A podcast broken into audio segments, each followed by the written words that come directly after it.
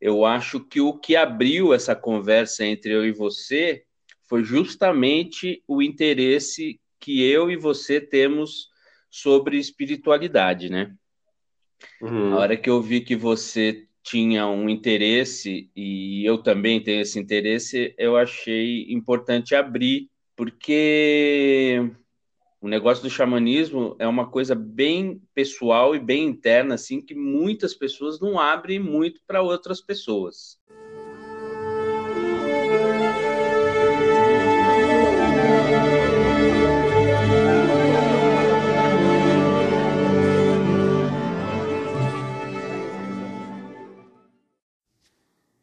Olá, aqui é o Natan, seja bem-vindo ao meu podcast Respira.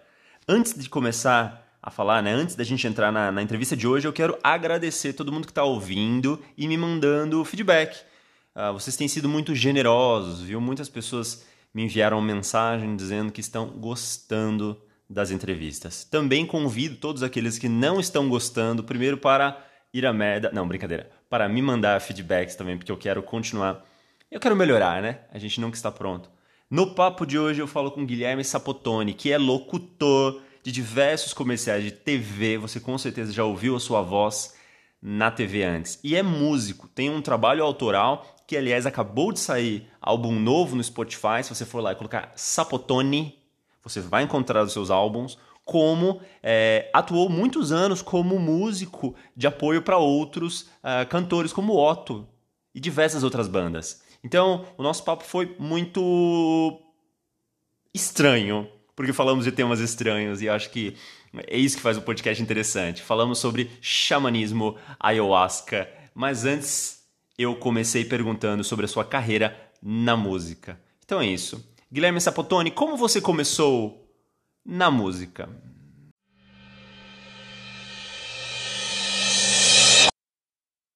A música começou na minha vida é, desde o primeiro momento que eu me percebi como gente, assim, como um ser humano, porque meu pai, ele era muito ligado à música e a instrumentos musicais, então, quando eu era bem pequeno, de repente já tinha um violão do meu lado, já tinha um pandeiro, já tinha uma cuíca, sabe? Entendi. E, e à medida que eu fui crescendo, fui me interessando por, por mais e mais música tal. E só que nunca assim estudava música na escola, né? Eu estudei primeiro assim um, um, uma escola que eu tive um contato com aula musical foi no Colégio Batista Brasileiro. Olha só, que legal, não sabia não. Mas a sua família era é. batista? Não, minha família é super católica. Inclusive, eu era daqueles garotos assim que desde pequeno ia todo domingo na missa, né? Minha mãe me levou. E meu pai sempre foi um cara que se interessou muito por música, muito por voz, por locução. Ele uhum. sempre tinha uns gravadores de cassete, uns microfoninhos. E eu perdi meu pai muito cedo, né? Eu perdi meu pai, eu tinha 14 anos, ele tinha 47. Ah, nossa, super novo. É, mas essa essa referência dele ficou muito latente em mim, né? Tanto a música como a voz, né? Eu acabei encontrando, cara. acabei encontrando várias fitas, é, cassete com ele fazendo locução. Ele era bancário, né? Ele era do Banco do Brasil, não trabalhava com música, nem com locução, nada de áudio, mas era era muito interessado nisso. Aí, depois que ele faleceu, eu fui resgatando essas essas essas fitas e, puxa, tinha ele me ensinando a cantar, ele tocando um violão, Caralho, me ensinando a, a, cantar tinha textos que ele pegava e começava a ler, né? E isso, de uma certa maneira, acabou me influenciando para o que eu faço que lindo. hoje. Vai. Lá no pântano, lá no pântano, um doce a cantar. Quari, quari.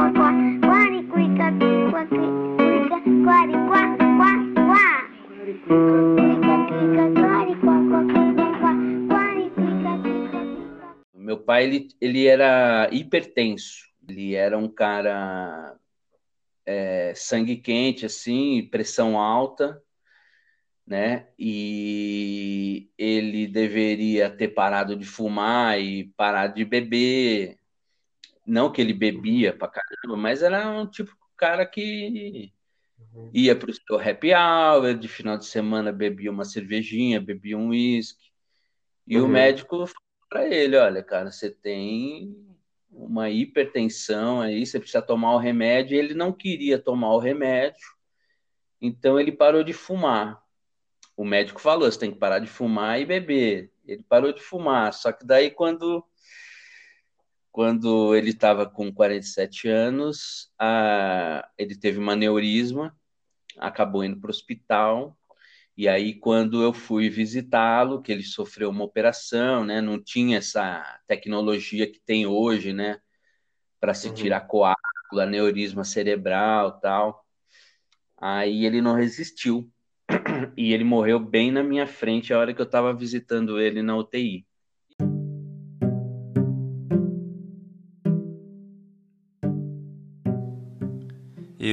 Também não tive pai. O meu pai, ele morreu quando a minha mãe estava grávida e eu não tive essa figura paterna. Claro, o meu avô esteve presente, os meus irmãos e posteriormente outros chefes, amigos, pessoas mais velhas fizeram esse papel.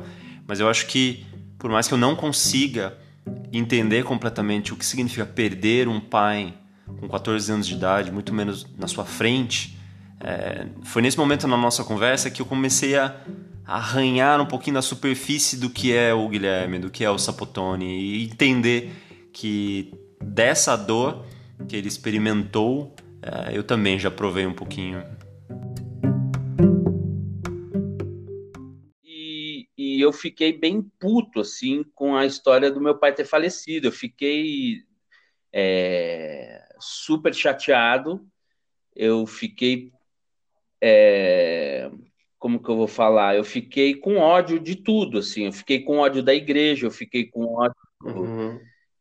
é esse que leva meu pai tão cedo, né? Jesus Cristo. Sim.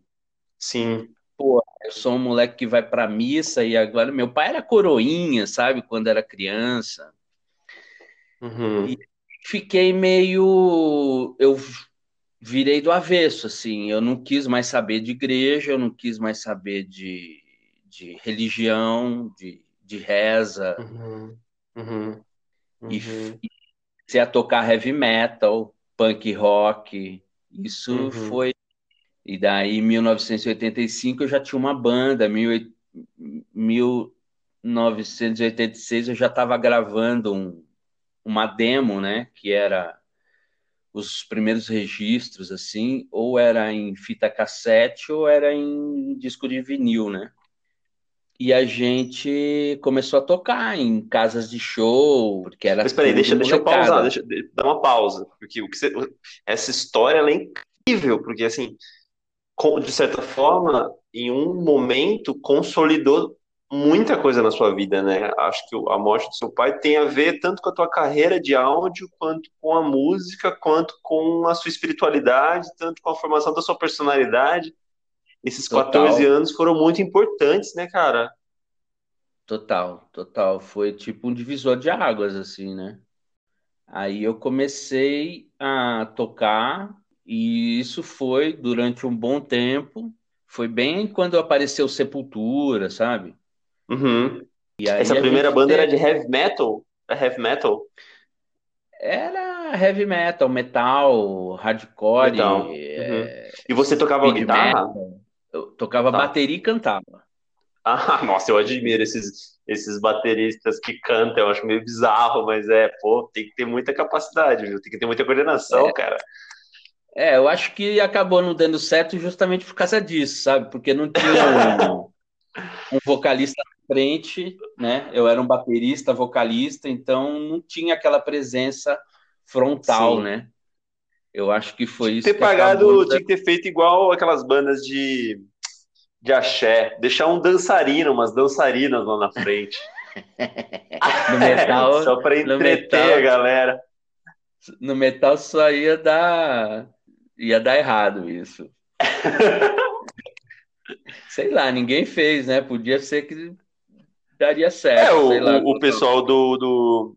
O pessoal do, daquela banda lá, o, que é o do cara do Blur, como é que chama? O Gorilas. Fez uns personagens de desenho e deixava os personagens projetados lá na frente, enquanto a galera toca no fundo, né? É, em 1980 não tinha essa tecnologia, né? Cara, em 1980 não tinha nem eu. Eu nasci em 87. Então, assim, eu não Pois tenho nem é. o que opinar sobre 1980. Nossa, 87 eu tava bombando, tocando em altos festivais, tocando com as maiores bandas de metal, assim, que era a Dorsal Atlântica, Atômica. Que legal. A gente fez Centúrias, a gente participou de vários festivais. Era uma banda E essa sua pequena, banda se mas chamava como? A tua banda se chamava como? era Tormenta.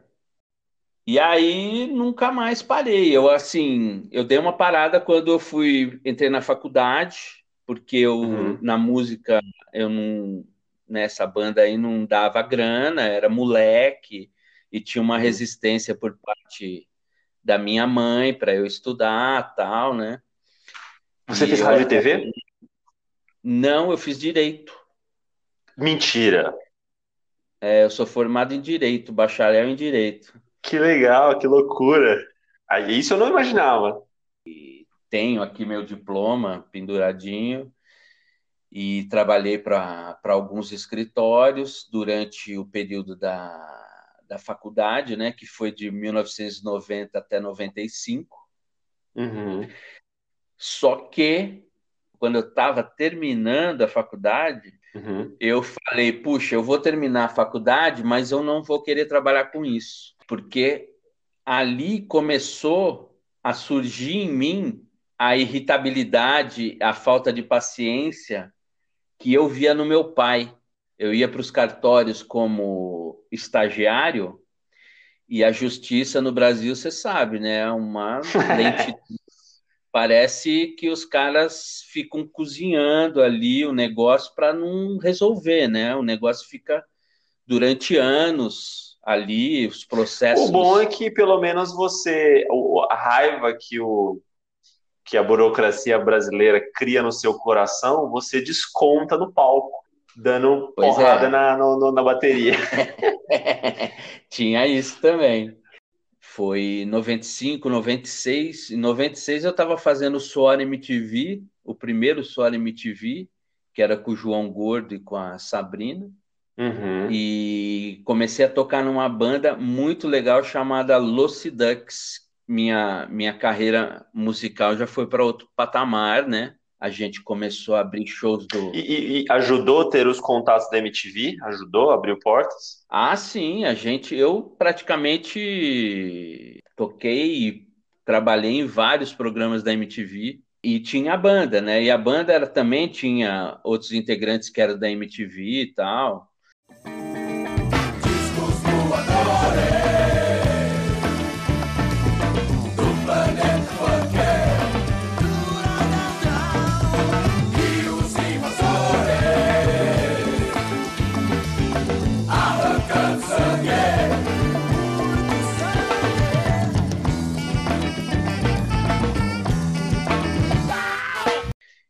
E aí Uhum.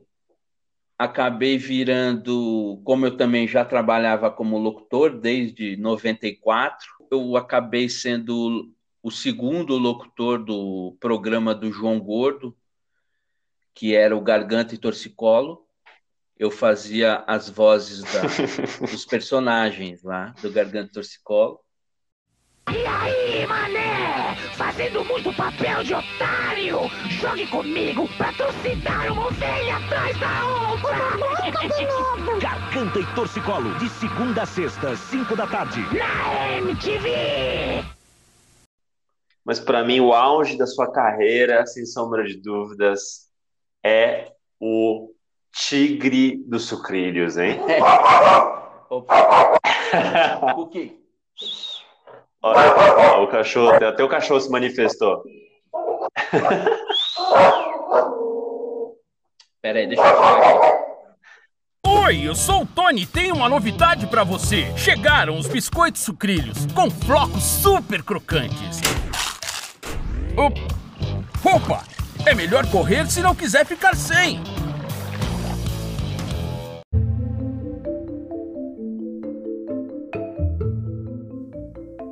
Mas por mais que o papo sobre a carreira estivesse ótimo, o que eu realmente queria saber é como o Sapotone se interessou pelo xamanismo.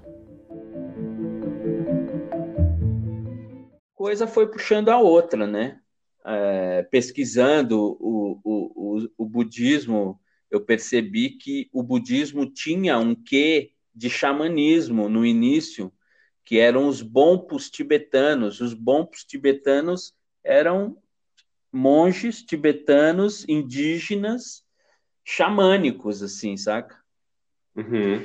E outra coisa que foi, foi puxando mais ainda foi é, ler a, o livro do Castaneda, A Erva do Diabo, né? Daí eu juntei tudo num caldeirão só. e E Ah. começou um podcast. Não, esse sou eu, esse sou eu, esse sou eu. Então, e daí, tipo, uma coisa foi puxando a outra, e nessa época tinha uns amigos que eles começaram a frequentar o Daime, né? Foi a primeira vez que eu ouvi falar de Santo Daime, né? Mestre Irineu. Só que o que eu lia, o que eles me contavam, assim, eu ficava um pouco assustado, né? É, era mexer com o desconhecido, né, cara? Tipo, Sim. você fica um pouco pé atrás, né? Um, é, A mas erva, é- mas a erva do diabo do livro é a ayahuasca ou é o daime? Não, Nada a- disso. é o peiote. Esse- Uhum. E essa coisa mística sempre me, me chamou muita atenção, assim, eu sempre fui muito interessado. Uhum. E Isso, né? Depois de meus amigos me chamar durante anos para ir no Daime e eu ficar com o pé atrás.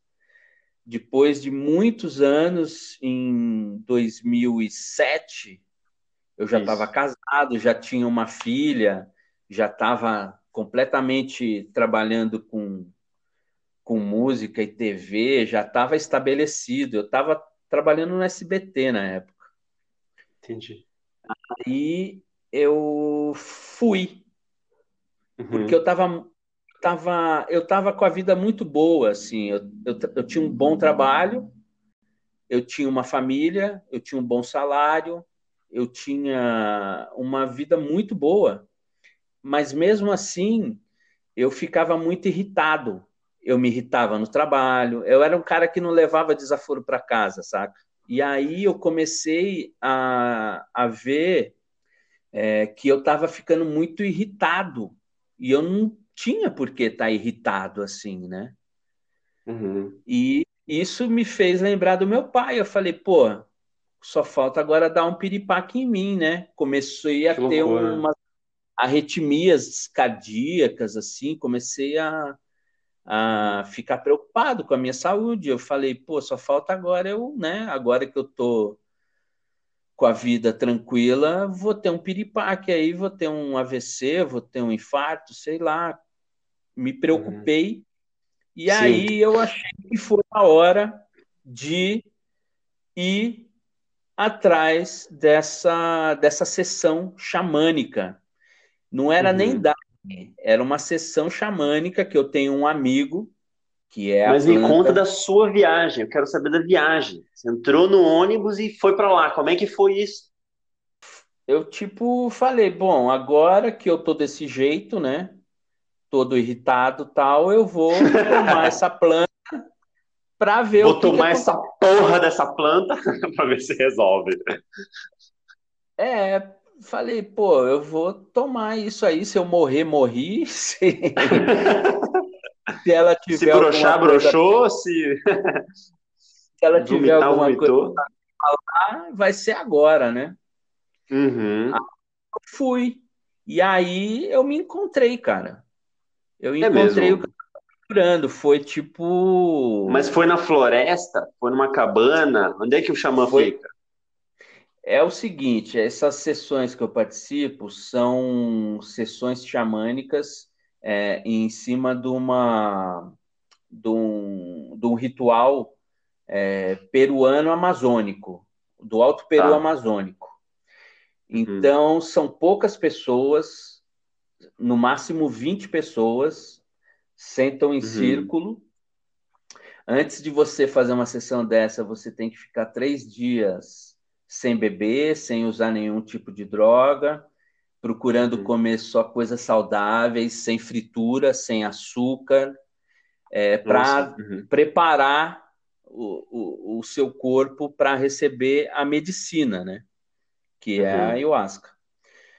Então eu fiz tudo direitinho e fui numa super expectativa. Fui sozinho e, e aí se conversa, todo mundo fala por que que tá ali, né? No meu caso eu Uhum. fui para saber o porquê que eu tinha uma vida tão boa e, e tinha essa irritação, esse, esse temperamento quente, né, que eu tinha. Mas você não sabia por quê?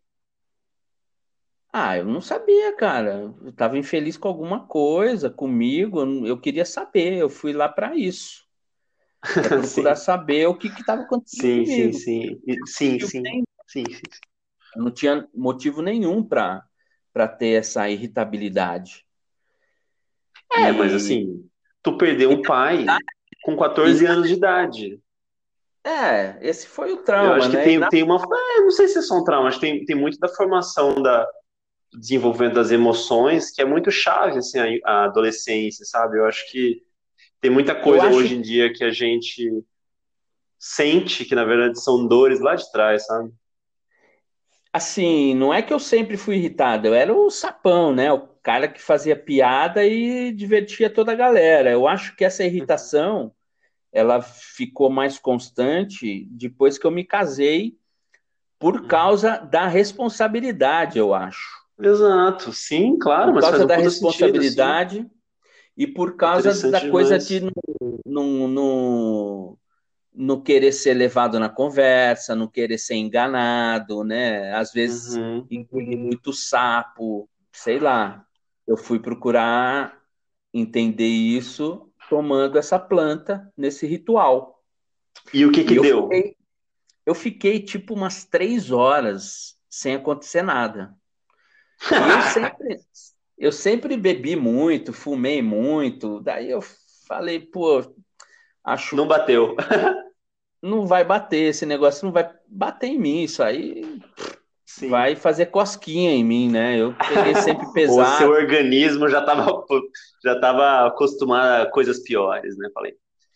Pois é, mas eu acho que foi a expectativa de querer, Sim, nossa, sim. que Uhum. Porque a Sim. hora que eu relaxei, que eu falei, ah, não vai bater, eu vou virar aqui de ladinho e vou, vou dormir, né? Ah, Nisso que eu relaxei, que eu deitei de lado, é, veio a vontade de vomitar, né? Porque você sabe que a Uhum. ela provoca, quando ela tem que limpar dentro do seu organismo alguma coisa, seja ela é, é, é, interno ou psíquico ou físico, a forma dela é, fazer isso é com a limpeza, né? sim. E essa limpeza ela é feita de algumas maneiras, vomitando, né? Uhum. Com fezes, né? E Uhum. Diarreia, né? Uhum. diarreia e lágrimas também, né? Muitas vezes Sim. você chora e, e, e fica saindo muitas lágrimas, assim, depois de você tomar. E faz parte Uhum. da limpeza. Muita gente fala, ah, eu não quero tomar ayahuasca porque vomita, porque dá, dá diarreia, né? Mas, Uhum. cara, a hora que você faz a limpeza e sai tudo que tem que sair, aí você recebe o que você tem que receber, entendeu? A ayahuasca, primeiro, ela limpa teu organismo, limpa e te coloca pronto para para receber o que você tem que receber. E você recebeu, cara? Ah, recebi muita coisa, cara. Recebi muita coisa. É, a planta fala com você, né? A ayahuasca, diante de tantas plantas medicinais que existem por aí, a ayahuasca é a planta professora. E Uau. quando você tem um bom, um bom curandeiro ali mediando o negócio, né? Dirigindo, uhum. é, ele, através dos icaros, né? Dos cantos mágicos, ele traz espíritos é, desencarnados para trabalhar ali, entendeu? Através dos cantos, dos cantos mágicos, vem entidades e começa a trabalhar com você, cara.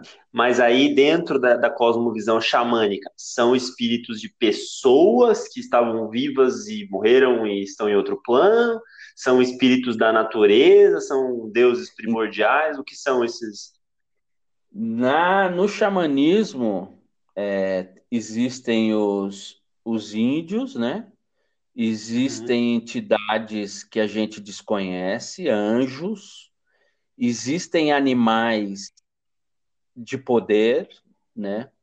Existem uhum. seres tão antigos que eles não são nem seres humanos e nem animais, eles são uma mistura dos dois, entendeu? São os, os espíritos dos nefilins. É, um, cara, a gente aqui já tá, né? É, a humanidade tá aí há tanto tempo, tanta tanta água já passou nesse rio, né, que a gente desconhece muita coisa que já aconteceu, né, cara? Mas na sua primeira experiência, tu viu alguma coisa? Ah, vi. Vi bastante coisa, cara.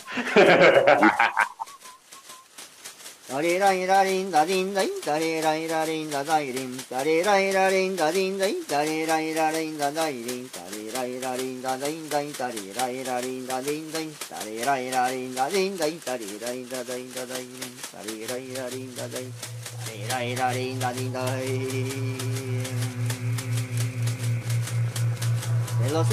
ayahuasca, si estoy con cielo, ayahuasca, si estoy con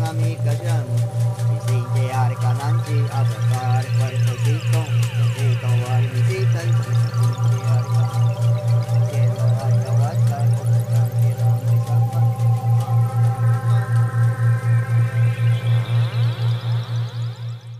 Tem muitos relatos de pessoas que vão tomar o chá e não acontece nada, exatamente nada. Uhum.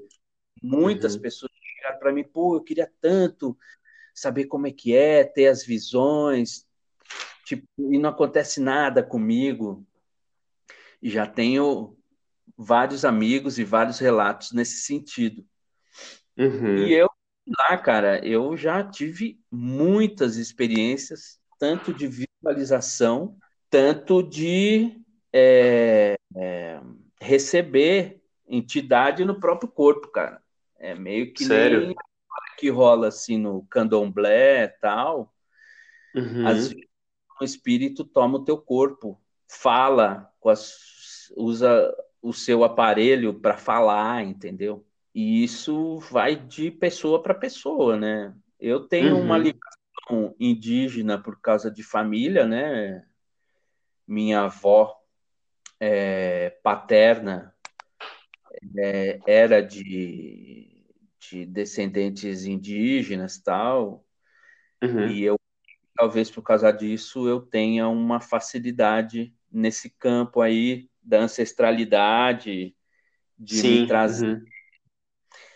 Mas eu escutei minhas vozes falando comigo, falando o que, que eu estava fazendo comigo, sabe? Uma em cada orelha, cara que, que você está fazendo com você? Eu só sabia falar, desculpa, eu estou tentando melhorar, assim, mas elas ficavam Nossa. Tem, tem um autor, um pesquisador chamado Mircea Eliade, eu até tenho o um livro, eu não terminei de ler, é, mas se chama Xamanismo.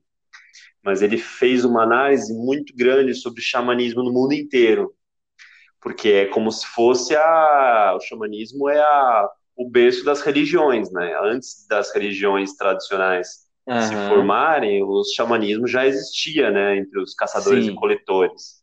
Uhum. E, mas, mas que existe um, um, uma, uma constante, assim, entre várias culturas xamânicas. essa ideia de que o garoto que, que, assim, que tenha como se fosse o dom do xamanismo, né? É, uhum. Ele, se ele não for iniciado por um xamã mais velho, ele desenvolve sinais de esquizofrenia, porque Sim. é como se fosse uma capacidade, um poder, né, entre aspas, assim, de, de, de compreensão da realidade ou daquilo que existe além da realidade, que uhum. ele não que, que ele não consegue dominar, que domina ele. Então, Sim. o processo dele, ele sai da família, se algum, se algum menino né, tem essa, essa veia xamanística, seja lá o que é isso, né, seja lá o que é isso, ele precisa ser mentoreado por um xamã mais velho e passar por todo o processo. É como se fosse vira discípulo. É, e é interessante, cara. Eu, eu sou de uma formação cristã, hoje em dia tenho aprendido muito com a filosofia budista, por mais que a minha fé ainda seja bem cristocêntrica, mas sem sombra de dúvida, é, existe mais do que os olhos podem ver. E eu acho que a sim, natureza sim. e o planeta Terra, e, e, eu acho que Jesus escolheu muito bem as palavras que usou, sabe? Porque a intenção dele não era que a gente fosse teólogo, né? Ou, ou um conhecedor de toda a verdade. Ele, ele tem um objetivo claro de ajudar a gente a ver uma vida mais amorosa, né? De ver uma vida conectada com o Pai mas a fauna, sim. né, e a flora do mundo espiritual é riquíssima, né, cara, com toda certeza. Sim, sim. E assim, eu não a, a gente é muito interessado e pouco sabe, né? Porque é muita coisa, né, cara? E, e essa foi a primeira sessão, cara. Tipo, eu fui colocado em pé, ouvi a avó falando no, no, no ouvido, senti perfumes, visualizei coisas é, que assim, tipo, eu estava sob efeito de uma planta de poder, né? Que altera a percepção, ela facilita, né? Essa alteração uhum. e que aí eu fiquei apaixonado, né, cara? Na outra semana eu já estava lá de novo. e pode, não dá nada, você pode tomar direto? Ah, eu, cara, você estava falando essa coisa aí sobre o, o livro que você leu, teve uhum. aquele episódio do Glauco, né, e o filho dele que foram assassinados por um menino que teve toda essa coisa que você falou, de achar que ele era, ele achava que ele era Jesus. Carlos Eduardo Nunes, o assassino confesso do cartunista Glauco e do filho Raoni, prestou depoimento hoje por três horas em Foz do Iguaçu, no Paraná. O delegado de Osasco, que investiga o caso, conversou agora há pouco com o repórter César Galvão. Boa noite, Galvão. O que você destacaria sobre o depoimento do assassino? Boa noite, Fátima. O delegado Arquimedes Vera Júnior me disse agora há pouco que Carlos Eduardo Nunes, o estudante, confessou o assassinato do cartunista Glauco Vilas Boas e do filho Raoni. Disse que a ação foi planejada. A arma do crime foi comprada dias antes na periferia de São Paulo. Ele também disse que comprou bastante munição. O estudante também disse que foi até a chácara para sequestrar Glauco e levá-lo até a mãe. Para ele, Glauco era representante de São Pedro e poderia dizer à mãe do estudante que ele era Jesus Cristo. Você chegou a conhecer o Jesus? Não. Eu conheci o filho não. do Glauco, conheci o Glauco, mas esse menino não. Eu fui, esse menino super complicado, acabou falecendo depois, ele só fez cagada, cara. Entendi. E é aquela coisa, né? Tanto é que essas sessões é, por exemplo, que eu faço que são menores, dá para o curandeiro perguntar, porque assim é, é, é preciso parar com qualquer tipo de medicamento para ir tomar. E quem tem hum. já problema, toma medicamento antidepressivo, é, dependendo hum. do medicamento, nem é bom tomar ayahuasca, entendeu? Cara, mas e... até com a própria meditação, o estilo de meditação mindfulness, que é assim, mamãozinho com açúcar, entendeu? Qualquer pessoa pode praticar e tal. Ele não pode ser praticado por pessoas com esquizofrenia, com bipolaridade, também então. com, com, com dissociação, justamente por isso, porque a consciência da pessoa já é tão frágil e você, de certa forma, induz a pessoa a ir para respiração ou ir para visualização, né? Práticas de, de imaginação pode, uhum. pode ser prejudicial, né? Pode, a pessoa pode realmente dissociar, né? estão todos estão tomando mais cuidado para não ter esse tipo uhum. de ocorrido como aconteceu aí, né, cara?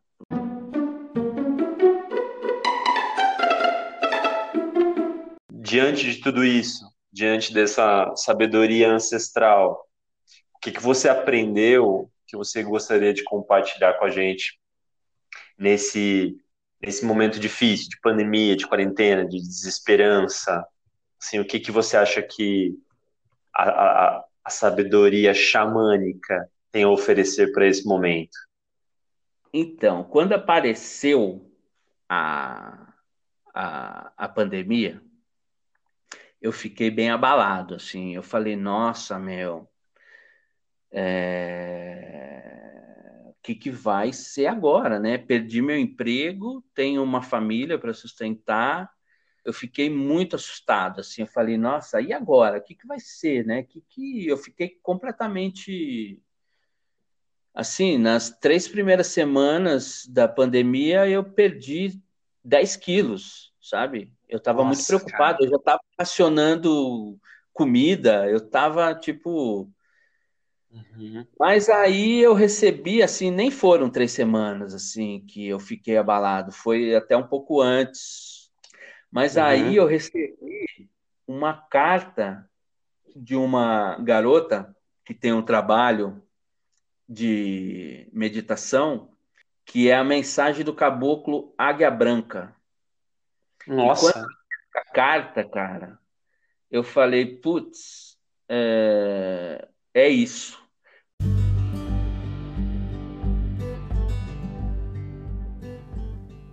O Sapo me mandou a carta, eu vou ler um trechinho para vocês aqui. Ela começa assim: Esse momento que a humanidade está vivendo agora pode ser encarado tanto quanto um portal, quanto como um buraco.